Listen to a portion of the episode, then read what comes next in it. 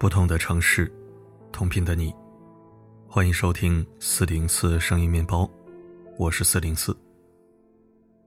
你爸爸出车祸了，腿断了，人拉到县医院了，不晓得怎么样。对于一个十三岁的孩子来说，对于一个父亲作为顶梁柱的家庭来说，这样的消息无异于天崩地裂。以下为作者回忆自述，这是我的亲身经历。我一直记得那个千禧年的深秋，仿佛乌云压顶。在后续亲朋邻居的七嘴八舌里，我才一点一滴拼凑出事件的全貌。父亲在别人家干活，收工后吃饭，一大桌子人你来我往，互相劝酒。父亲喝多了，回家时遇上同村一位叔爷开着拖拉机，就搭了个便车。拖拉机车厢里拉着货物，父亲就想坐到驾驶座叔爷身边。本就醉酒的他身形踉跄，一个趔趄，一脚就踩进了拖拉机裸露的传送带里。用邻居的原话说：“反正我看着那个脚是保不住了，就剩一层皮连着。”天不绝人，一连几场手术，父亲的脚还是保住了。只不过从那以后，每逢阴雨天就脚疼，也干不了重体力活。父亲出院后在家休养期间，那位开拖拉机的叔爷带着婶婶。几次三番上门跟父亲道歉，还带了鸡鸭，说给父亲进补。虽然私下里也有乡邻说，那位叔爷是不是该赔点钱，但我们全家自始至终没有提一句要那位叔爷补偿的话。父母都是老实巴交的农民，他们不懂得什么大道理，只知道人家是好心载你，你自己不小心受了伤，再去讹人，这样不对。讲这段陈年旧事。是因为昨天的一条新闻，来自广西高院发布的一起案件。时间已是前年，广西兴安的谭先生打算去学校接女儿放学，刚出门却先后被两位乡邻叫住，说顺道把自己家孩子也接回来吧。乡里乡亲举手之劳，这种顺带帮忙的事儿，在中国这个人情社会里司空见惯。谭先生答应了，这也就意味着他要带三个孩子一起回家。抵达学校后，三个孩子都留在教室写作业，可自家孩子是最后一个写完的。先出来的孩子小雨急着回家，非要先走。谭先生追到马路边，让他等一等，可孩子不愿意，一路小跑着就走了。谭先生无奈，还有另外两个孩子要等，只能给小雨的奶奶打了电话，说小雨没接上，让他赶紧沿小路到河对岸去接孙女。可问题就出在这儿，奶奶没有等到孙女。小雨不见了，随后报警。当晚，小雨的遗体被发现，就躺在河边，法医鉴定是自然溺亡。事后，小雨的父母一纸诉状，把学校和谭先生告上了法院。法院的审判结果是，学校承担百分之三十的责任，谭先生承担百分之十的责任，赔偿七万元。好人好心办了一件好事，却结了一颗恶果，这种有违常规逻辑的事情。其实并不罕见，在中国，特别在乡村城镇，仍然是一个典型的人情社会。谁都有求人帮忙的时候，自然也有被人求帮忙的时候。但有三种忙，抬眼可见，我却要劝你谨慎帮忙。第一种忙，就是广西谭先生遇到的，帮人接孩子，帮人看老人。因为老人孩子都是脆弱群体，要么身体不好。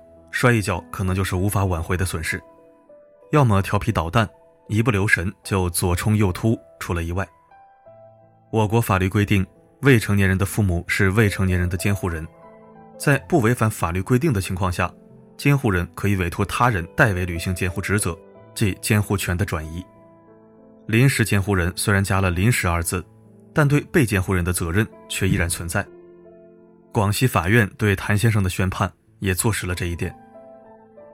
第二种忙也是经常会遇到的，借车。很多人有句口头禅：“老婆与车，恕不外借。”老婆自不必说，借车这事儿，其实很大概率上就是在出借风险。比如你借出去的车撞了人，法律上你或许可以摆脱刑事责任，但警方调查问询都能让你头大，更别提车损和糟心了。知乎上有位网友叫凤翼天涯。说过自己借别人车的三条原则，我觉得特别好。第一，最好的朋友才会开口借；第二，新车不借，只借车值在五万以下的代步车；第三，给人剐蹭或者撞了，不仅给修，还把二手车折损赔给人家。二零一六年，这位网友就借了一辆别克凯越去北京，没想到在五环被人追尾了，对方全责赔了钱，车修好了。本来这事儿可以到此为止，甚至你不说，借你车的朋友都不知道。但他还车之前，特地找了个卖二手车的朋友咨询，问他这车多修一次，日后再卖会贬值多少。朋友说大概会少卖三千块。这位网友还车时，不仅如实交代了事故经过，还死活塞给了朋友三千块钱。可问题是，找你借车的人都能像这位网友一样自觉又坦荡吗？如果不能，借车的忙，我劝你不要轻易外帮。再说第三种忙。也是日常我们最头疼的事儿，借钱。亲朋好友找你借钱，不借伤了感情，借心里多少不大自在。借钱这事儿自古以来就跟风险共生，类似升米恩斗米仇的故事，大家都听过，我就不多说了。我想聊点有用的，跟借车一样，我觉得借钱也可以遵循两条原则：救急不救穷，借亲不借书。并且第一原则优先第二原则，借亲不借书很好理解，关系一般的人拒绝就是了。有统计，人这一生大概能认识两千人左右，要是每个人你都帮都借，自己日子还过不过了。那么如何判断是救急还是救穷呢？举个例子，好朋友找你借钱，说兄弟，我家人出事住院了，大手术要先交十万医疗费押金，我现在手头不够，能不能借我一万？这是突发状况，就属于救急，力所能及的情况下，又是关系不错的朋友，那就借吧。毕竟人生在世，谁没个下雨没伞的时候？别人会遇到，自己也可能遇到。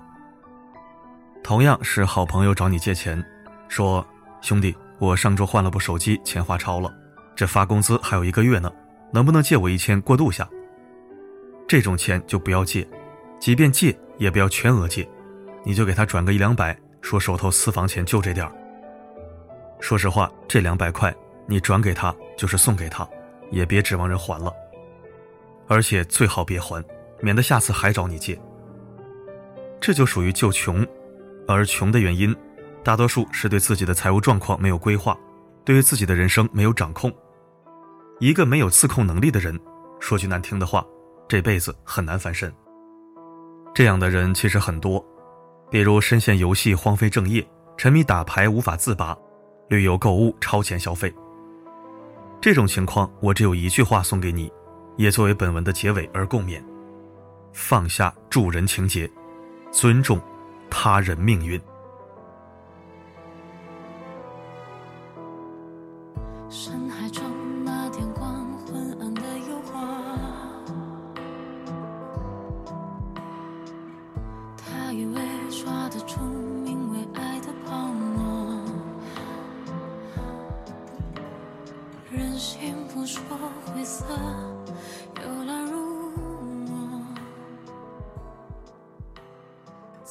感谢收听。放下助人情节，尊重他人命运，我早就这么干了。日行一善没问题，举手之劳也没问题，为弱势群体发声都是力所能及，责无旁贷。但是现实中身边人的破烂事儿、糟心事儿，我是能不管就不管，能不懒就不懒。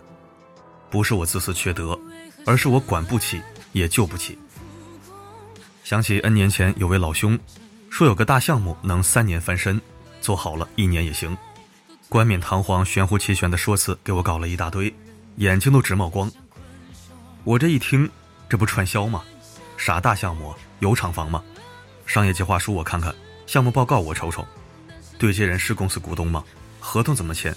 公司注册资金是认缴还是实缴？具体的产品线和研发资质能不能考察？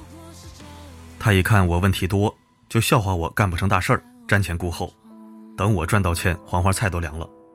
这话没错，我这人确实过度谨慎。但是他那个大项目也太虚了，就是个发展下线空手套白狼的传销啊！我苦口婆心阻拦了好几天，拦不住。